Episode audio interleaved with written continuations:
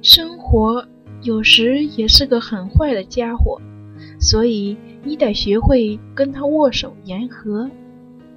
幸运和不幸一样，都极具偶然性，但从人生的角度解读，前者会被看作是运势，后者会被认同为命运。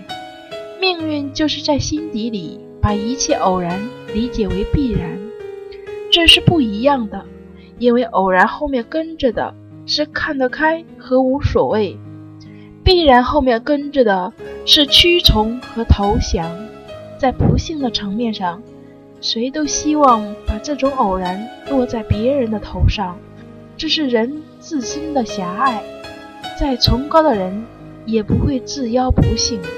人生在幸与不幸之间，没有任何风度可言。一个人遭遇了不幸是痛苦的，然而比这个更痛苦的是心底的不平衡，只因为别人没有跟自己一样不幸着。生活有时候很坏，把一个又一个不幸降临在同一个人头上。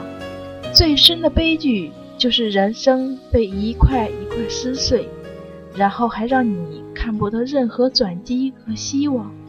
不幸会成全人的强大，当然了，也会成全另一种强大，那就是完全屈从命运，逆来顺受。